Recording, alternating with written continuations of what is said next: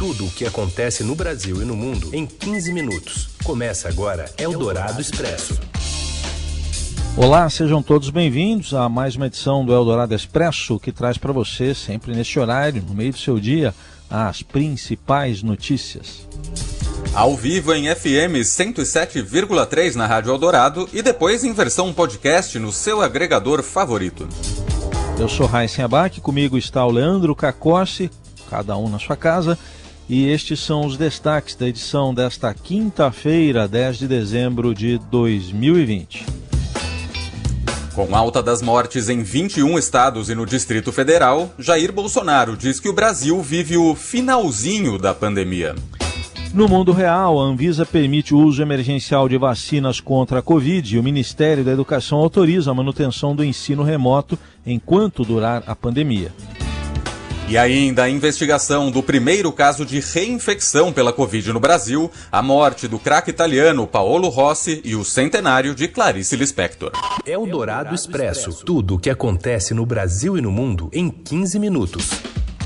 O presidente Jair Bolsonaro disse nesta quinta-feira que o Brasil está vivendo o finalzinho da pandemia do coronavírus. A declaração foi feita em discurso na inauguração do eixo principal da nova ponte do Rio Guaíba, na BR-290, em Porto Alegre. Me permite falar um pouco do governo, que ainda estamos vivendo um finalzinho de pandemia. O nosso governo levando-se em conta outros países do mundo, foi aquele que melhor se saiu, ou um dos melhores que saíram, no tocante à economia.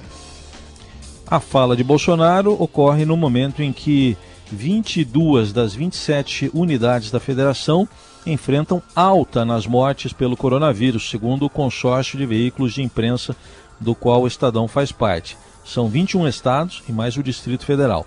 É a primeira vez que tantos estados aparecem simultaneamente com tendência de alta nas mortes pela doença desde que o consórcio começou a acompanhar essas tendências em 9 de julho. O país tem até agora 179.032 mortos pela pandemia. Só ontem, nesse finalzinho de pandemia, na visão do presidente, foram 848 mortos e o Ministério da Saúde ainda não apresentou um plano de vacinação, mas daqui a pouco a gente vai falar um pouco mais ainda sobre a pandemia no Brasil. Eldorado Expresso. E o presidente Jair Bolsonaro quer criar tilápia em Itaipu, mas o peixe pode acabar com as espécies nativas. Os detalhes com o repórter André Borges. Boa tarde, Raíssen, Leandro e ouvintes da Rádio Dourado o governo federal decidiu que os reservatórios das usinas hidrelétricas não vão ser mais usados apenas aí para guardar água para gerar energia. Agora a ideia é criar tilápia. Esse peixe exótico é um peixe que vem de fora, não é um peixe brasileiro. Esse peixe chegou no Brasil da África e o governo quer usar dezenas e dezenas de reservatórios para poder criar tilápia. É uma decisão no mínimo polêmica, porque muitos especialistas, ambientalistas que estudam o assunto, dizem que a tilápia ela acaba consumindo muito do que o rio tem e comprometendo outras espécies, predominando sobre outras espécies é, é, que são naturais do, do país. Né? A gente teve acesso à lista é, das 73 usinas hidrelétricas onde o governo quer colocar a tilápia para criar. Ali a gente vê é, que a ideia é usar em 60 reservatórios para tilápia ou mais uma, uma espécie nativa em outros 13 é, é, reservatórios seriam peixes da própria região, tá?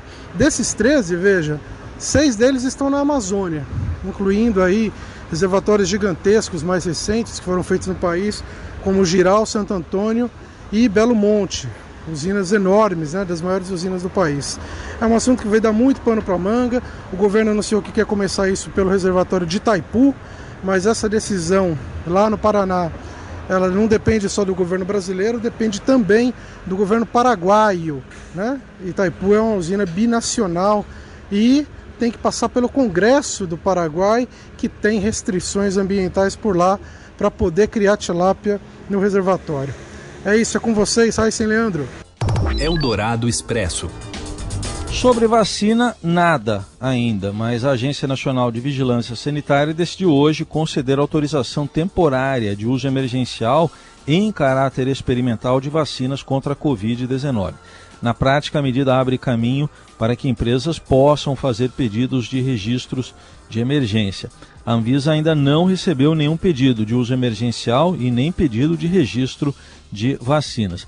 A agência também reforçou que esses pedidos devem ser feitos pelos fabricantes das vacinas que estão em fase de testes. E em São Paulo, o governador João Dória anunciou hoje que o Instituto Butantan já começou a produzir ontem a Coronavac. Ainda não tem autorização pedida para a Anvisa, mas já começou a produzir.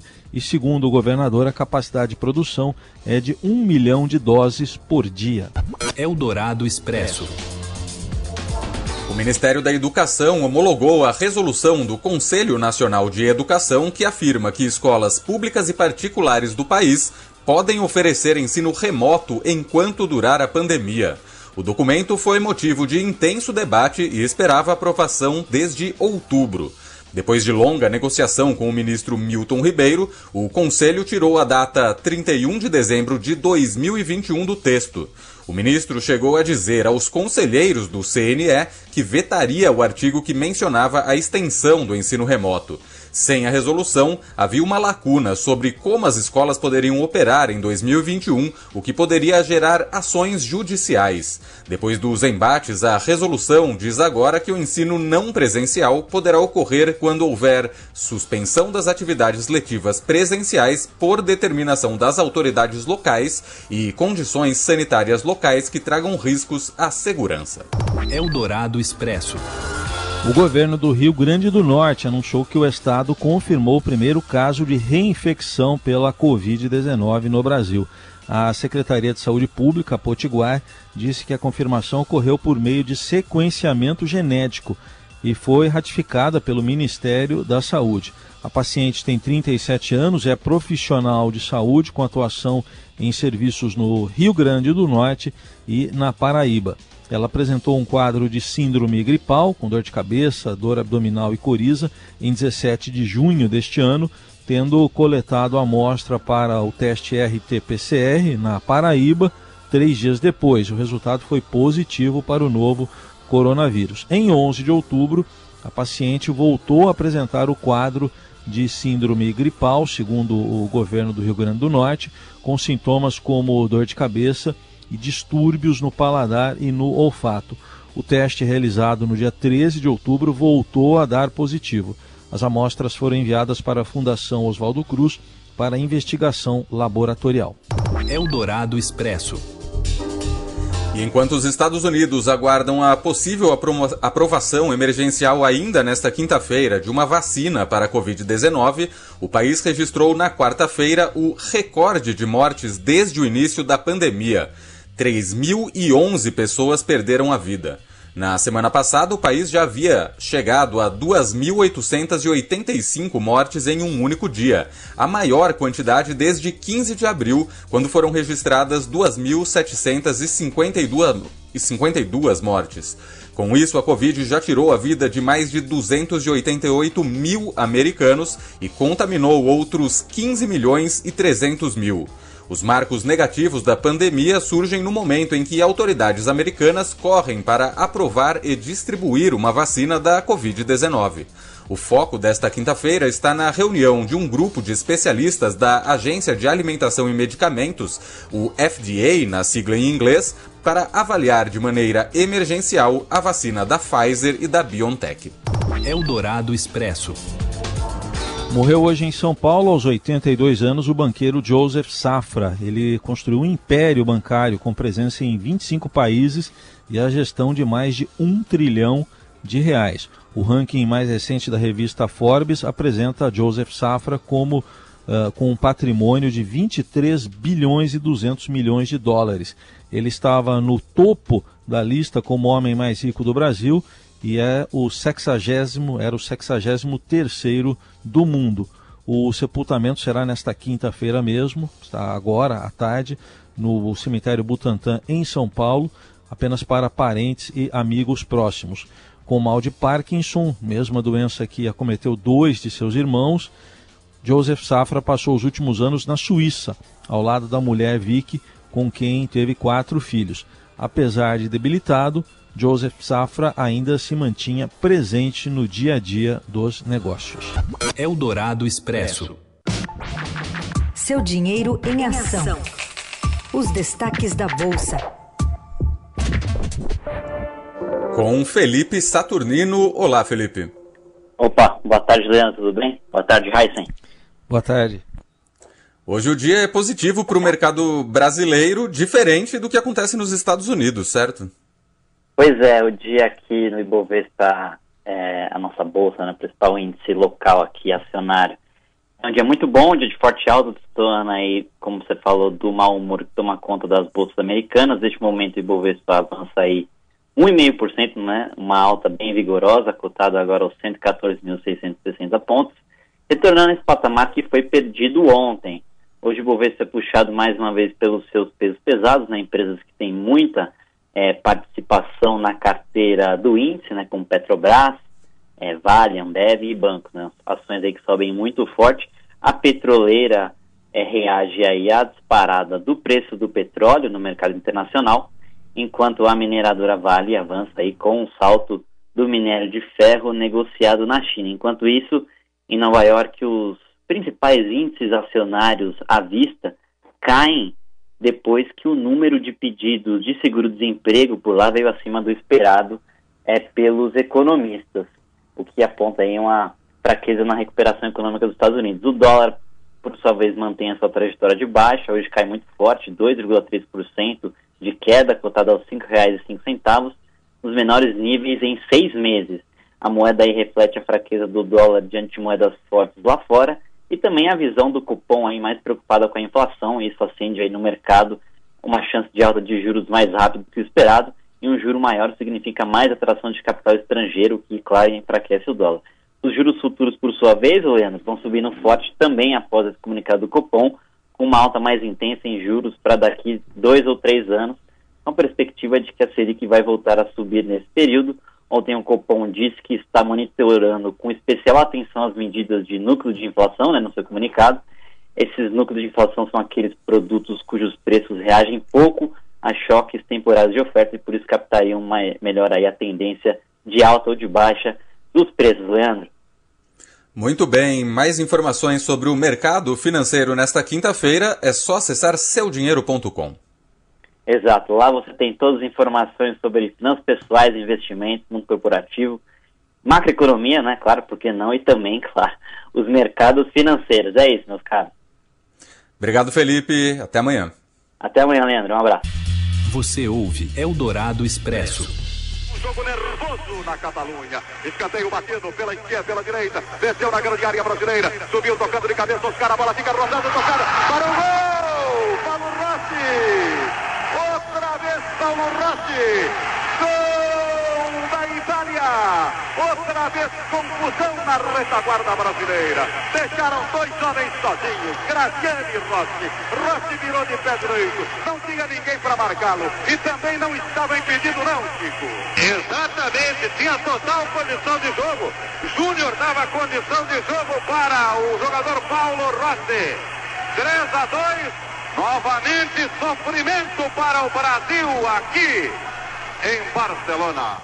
A gente ouvindo aí um momento na Rádio Gazeta de Flávio Araújo na narração e Chico de Assis nas reportagens de um italiano, um craque italiano, mas muito ligado também à história da seleção brasileira, mas nesse caso num dia triste, a eliminação, triste para os brasileiros, da eliminação da Copa de 2002, com um gol do Paulo Rossi, que morreu aos 64 anos na Itália e tem até uma capa do Jornal da Tarde imortal, né, de um menininho na época de 10 anos, o Luiz Carlos Vilela Júnior, numa fotografia tirada lá em Sarriá, em Barcelona, pelo fotógrafo Reginaldo Manente. E quem lembra os melhores momentos do Paulo Rossi é o editor de esportes do Estadão e colunista da Rádio Eldorado, Robson Morelli. Agora, ontem tivemos uma notícia triste, né? Ontem à noite, com a morte do Paulo Rossi. Paulo Rossi foi um jogador italiano que, que fez três gols no Brasil na Copa de 82.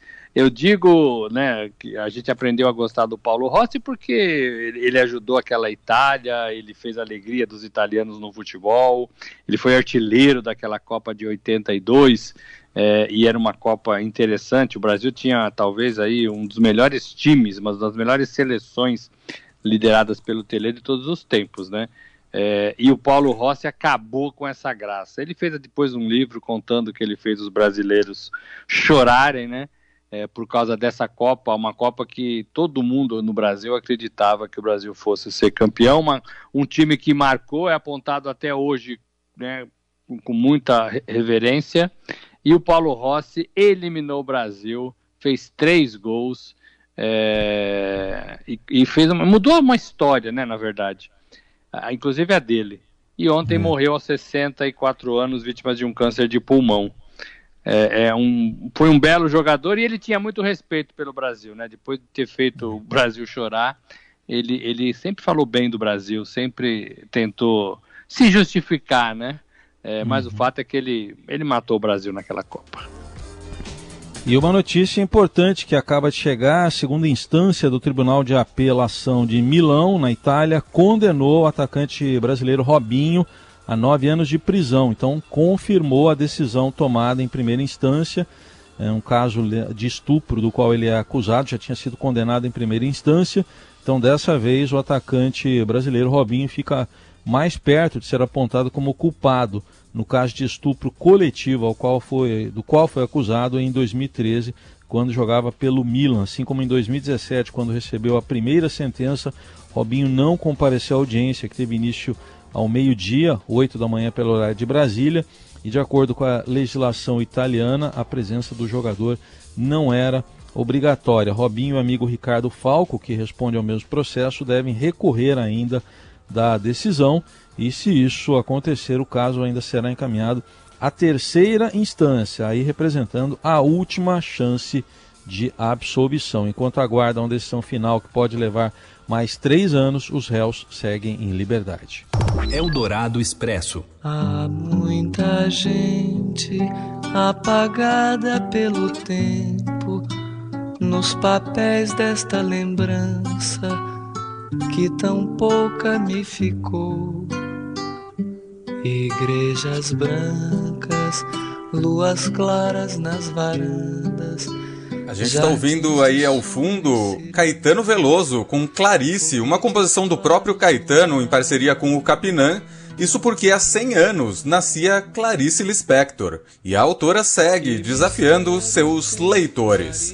Quem conta mais é o repórter do Caderno 2, André Cáceres. Boa tarde, Heisen, boa tarde, Leandro, e boa tarde ao ouvinte da Rádio Eldorado.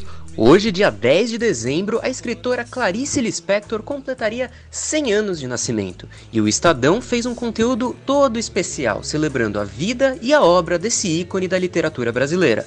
Ela que foi autora de clássicos como A Hora da Estrela e A Paixão Segundo GH. De origem judia e nascida na Ucrânia, Clarice Lispector veio com a família para o Brasil apenas com dois anos de idade, fugindo da Guerra Civil Russa. Pernambucana de coração, Clarice percorreu a maior parte da sua trajetória intelectual no Rio de Janeiro. Foi lá que ela estudou direito e entrou no meio literário traduzindo outros escritores. Foi ela que traduziu a obra de autores como Agatha Christie, Edgar Allan Poe e Jorge Luiz Borges. Os contos e romances de Clarice usam situações banais do cotidiano para explorar questões psicológicas profundas dos seus personagens. Ela que dizia que tinha uma vida bastante cotidiana, bastante banal, usava isso nos seus personagens para ganhar força na sua literatura. A Clarice morreu em 1977, mas a sua obra continuou sendo lida, republicada e até traduzida para vários idiomas. Muito obrigado, Heisen, muito obrigado, Leandro, e uma boa tarde ao ouvinte da Rádio Eldorado. Valeu, obrigado André Cáceres, material bem legal também lá no portal do Estadão sobre esse centenário de Clarice Lispector.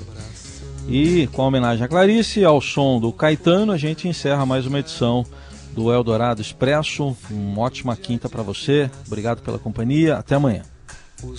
Boa companhia, boa companhia não, boa quinta-feira para todos. Um abraço.